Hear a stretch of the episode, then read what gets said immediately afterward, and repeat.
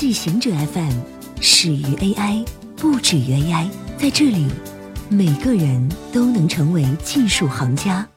欢迎收听今天的极客情报站。研究称，电子烟有助于戒烟。根据发表在《新英格兰医学期刊》上的一项研究，电子烟的戒烟效率接近两倍于传统尼古丁替代，如尼古丁贴片和口香糖。实验组和对照组的成功率分别为百分之十八和百分之九点九。这一研究结果可能为电子烟公司带来新的合法性。这些公司被指责推动了香烟在青少年中间的流行。研究生在英国进行的研究人员跟踪了八百八十六名吸烟者一年时间，他们被随机分配抽电子烟或接受传统的尼古丁替代疗法。两个实验组都参加了每周至少四次的咨询会议，这被认为是成功戒烟的关键因素之一。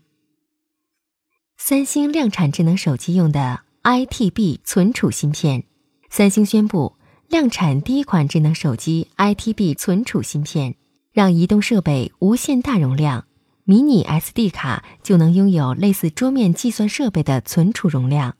三星表示。如果你使用智能手机大量拍照和拍高清视频的话，ITB 容量足够储存二百六十个十分钟四 K 高清视频。三星下一代旗舰手机 SIO 可能会提供 ITB 存储容量的选项。三星是在二零一七年十二月宣布量产五百一十二 GB 的手机存储芯片，次年初就开始提供五百一十二 GB 的新智能手机。三星称，ITB 存储芯片和五幺二 GB 封装尺寸相同，不会让智能手机变得更大。苹果中国籍工程师被控窃取自动驾驶机密，美国检方指控苹果自动驾驶汽车项目硬件工程师陈继忠窃取商业机密。法庭文件显示，苹果内部调查小组发现，这名中国籍员工的个人硬盘中存有苹果的专利资料。其中包括汽车传感器和定制线数的细节。起诉书显示，他的手机里存有一百多张大楼内部的照片。陈启忠向苹果表示，当他被安排参加可能导致他被解雇的绩效改进计划后，他便从自己的工作电脑上下载了这些文件，作为帮助自己日后求职的保险单。起诉书显示，陈告诉苹果，他正在申请苹果的内部职位。然而，苹果随后获悉，陈申请了两份外部工作，其中一份是在中国一家自动驾驶汽车公司，及该项目的直接竞争对手。一位在维基百科上进行了三百万次编辑的男子，史蒂芬·普特在维基百科上完成了约三百万次编辑，撰写了大约三点五万篇原创文章，是维基百科上编辑次数最多的志愿者。而这一切是在十三年内完成的。粗略估计，他每分钟要进行约三次的编辑。根据他的编辑历史，很大一部分编辑都是修正拼写错误和修改格式，很可能是使用脚本来完成的。《时代》杂志称他是互联网上最有影响力的人之一，因为英文维基百科有三分之一的文章他编辑过。普特在美国海关和边境保护局工作。